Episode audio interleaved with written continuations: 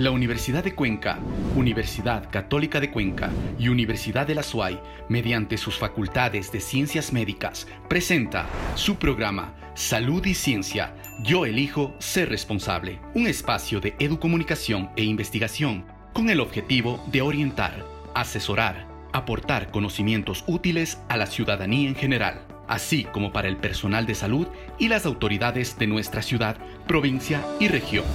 Empezamos. ¿Cómo les va? Buenos días, estamos en domingo nuevamente. El día de hoy hemos elegido una locación con la que debemos estar todos, o varias locaciones con las que debemos estar familiarizados. Recorrer, caminar. Hoy estamos en el centro histórico de la ciudad de Cuenca, precisamente en una de las, en una de las plazoletas que tenemos en nuestra urbe.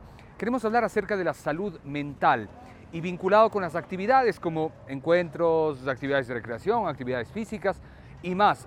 Hemos empezado también el último mes del año, estamos ya en el mes de diciembre y Salud y Ciencia, el programa Educomunicacional, les da la bienvenida. No se olviden de sintonizarnos o de quedarse y retransmitir, compartir este producto educomunicacional a través de las redes sociales de las universidades, la de Cuenca, la Católica de Cuenca y la Universidad de la SUAY. Por supuesto, nos observan también en Academia TV. Bienvenidos, bienvenidas. Ah, lo olvidaba también en Radio Ondas Cañaris 95.3. Aquí estamos iniciando el programa de esta semana, muy interesante, con datos, estadísticas y una entrevista que va a ayudar a tener tópicos y temas que son de importancia, sobre todo en este, ya el último mes del año. Aquí iniciamos. ¿Sabías que...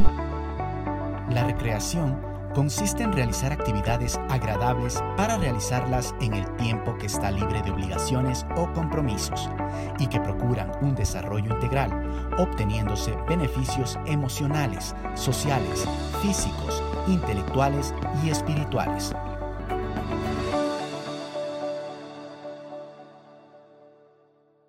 Y seguimos recorriendo el centro histórico de la ciudad de Cuenca, donde la gente hace sus actividades eh, laborales, sus actividades también de distracción.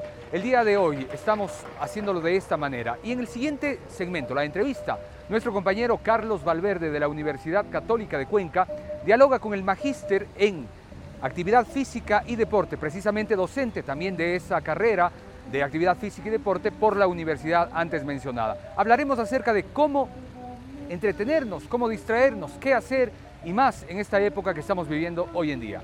Ahora la entrevista, Carlos, buenos días. Muchísimas gracias, Hans. Efectivamente, estamos en el programa Salud y Ciencia en este domingo y nos encontramos con el magíster en Ciencias de la Actividad Física y Deporte, el licenciado Diego Heredia. También es de docente en la carrera de Pedagogía de la Actividad Física y Deporte de la Universidad Católica de Cuenca, sede Sogues, a quien le damos una más cordial bienvenida. Bienvenido, licenciado Diego. ¿Cómo está? Muy buenos días, estimado Carlos, y muy buenos días a todos los que nos escuchan y nos pueden ver el día de hoy. Eh, encantado de participar en esta entrevista para hablar acerca de la actividad física. Muchísimas gracias, Diego. Una de las primeras preguntas y lo que nosotros tenemos muy en cuenta es qué hacer dentro del hogar para tener a nuestros hijos activos y coordinar esas actividades dentro del hogar en tiempos de pandemia.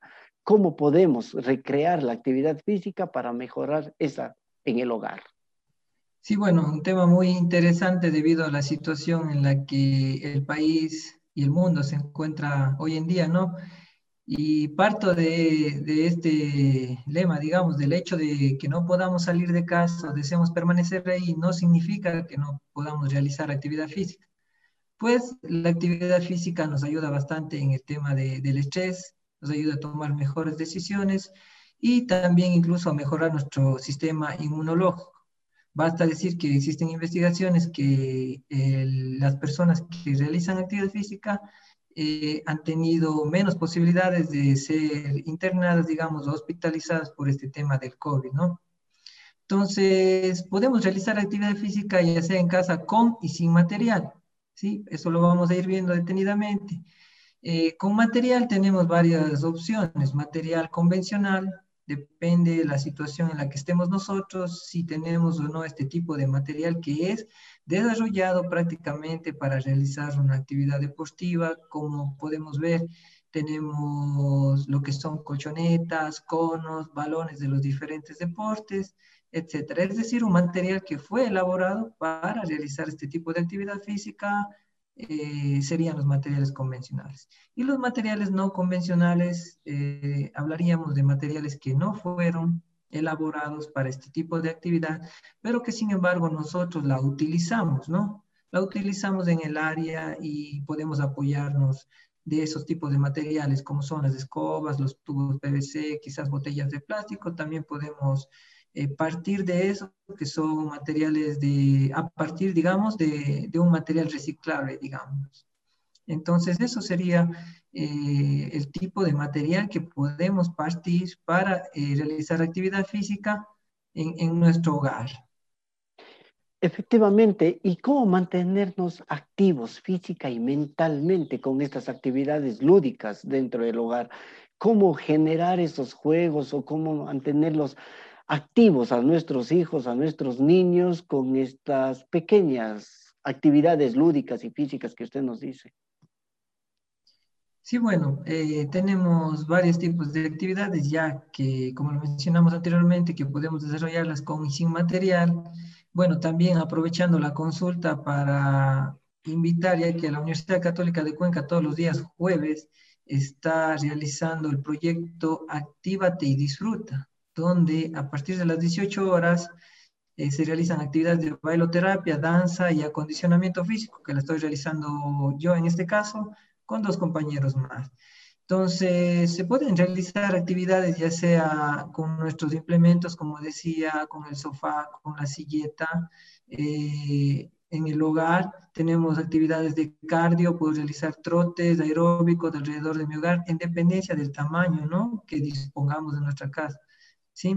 Tenemos actividades de fuerza, ya sea como sentadillas, abdominales, flexiones, todo esto nos va a ayudar bastante a mejorar lo que es la densidad de los huesos, así como actividades de flexibilidad, que pueden ser estiramientos, ¿sí? O yoga para mejorar nuestro sistema nervioso. Entonces, como ven, tenemos todo este, este tipo de actividades, además de las tradicionales de casa, que las podemos realizar en dependencia de la edad, ¿no? De la edad y del participante que desee eh, realizar esta actividad física, se puede ir eh, realizando también juegos, juegos tradicionales, tenemos la rayuela, tenemos juegos de ida y vuelta, entonces también si estamos solos o, si estamos en grupo, podemos eh, realizar distintos tipos de actividad. ¿Las actividades físicas están de acuerdo a las edades también? O se pueden desarrollar en familia, algunas de manera general? No, sí que, sí que hay actividades, digamos, ya deportivas que tienen una iniciación en cierta, en cierta edad, unas más tempranas, sí, depende también la edad, digamos, eh, biológica o la edad deportiva del, del chico.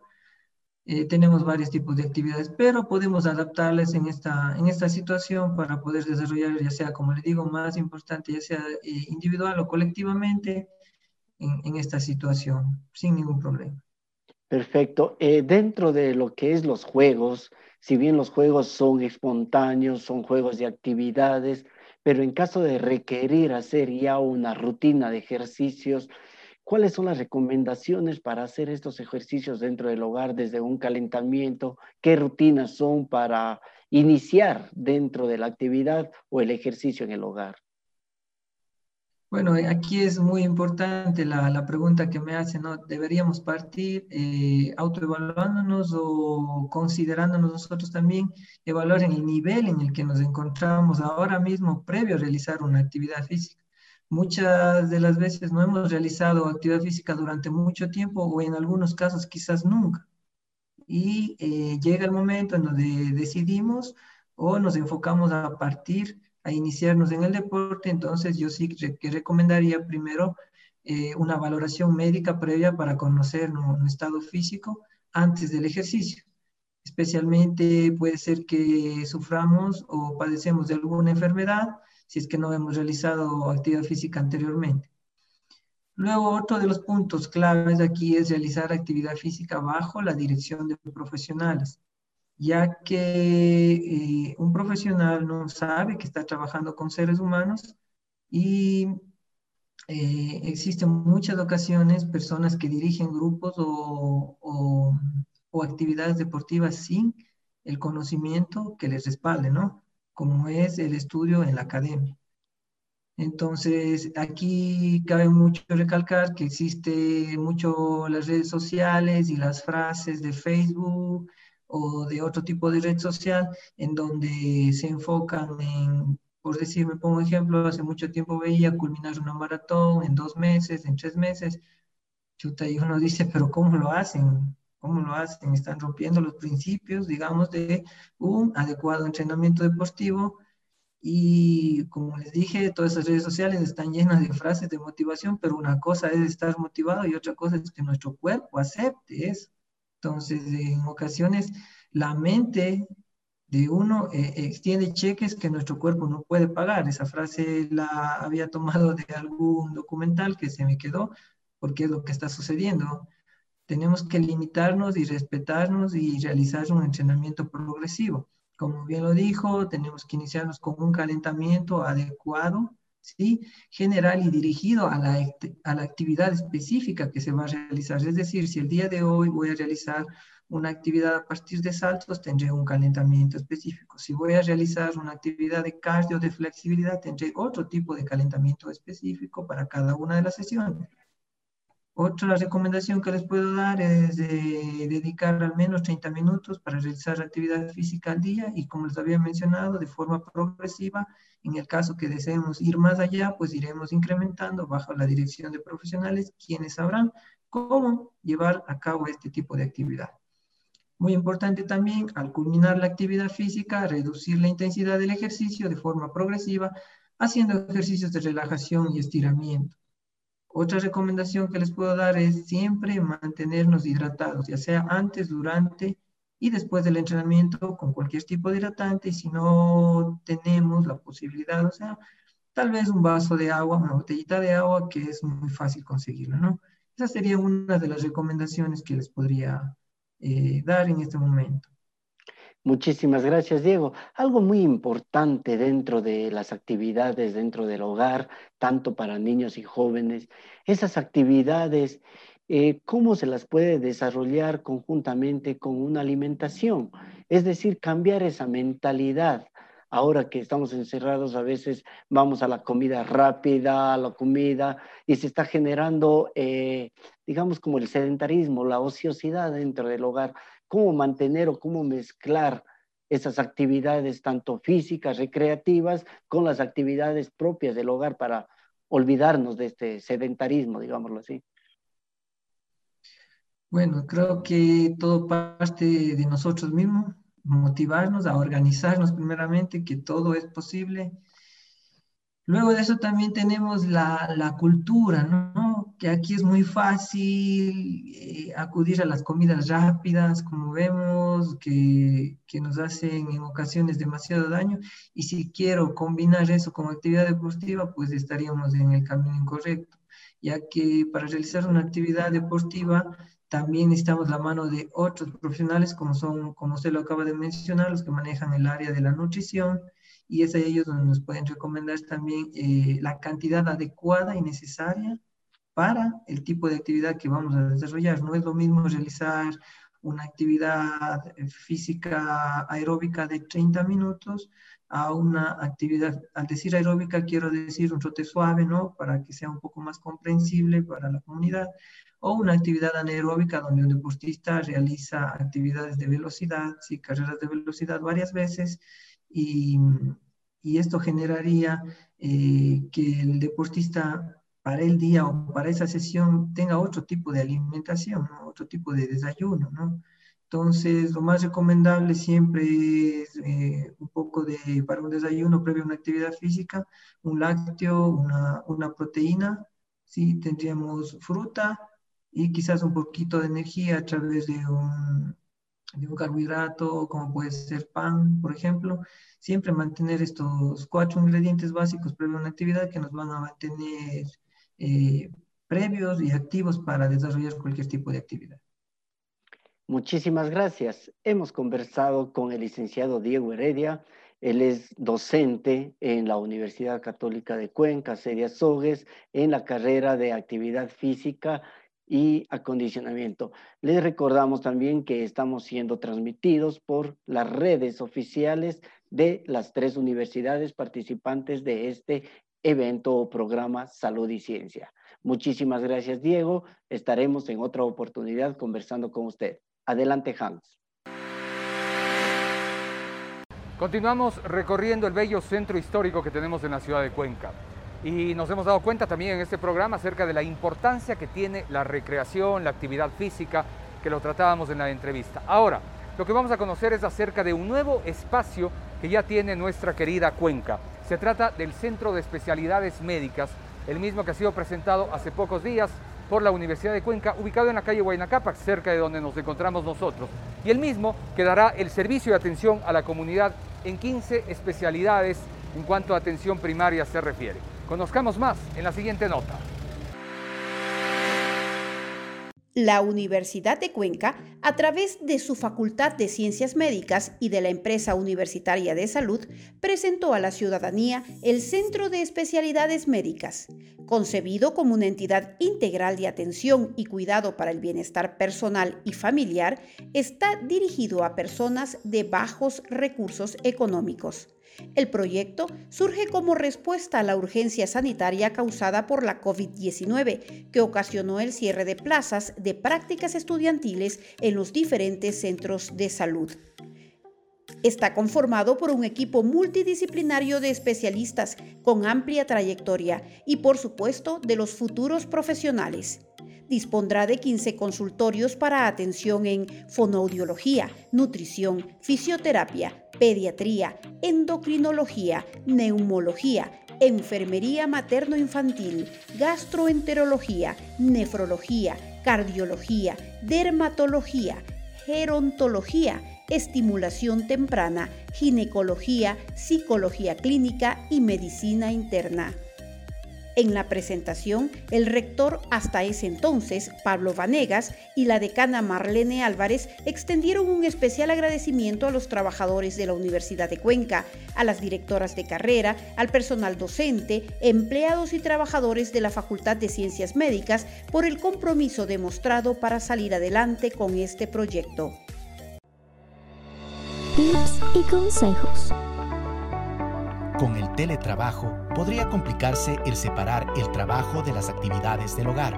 Procure armar una rutina de manera que pueda separar espacio para establecer una hora diaria de actividades recreativas en familia.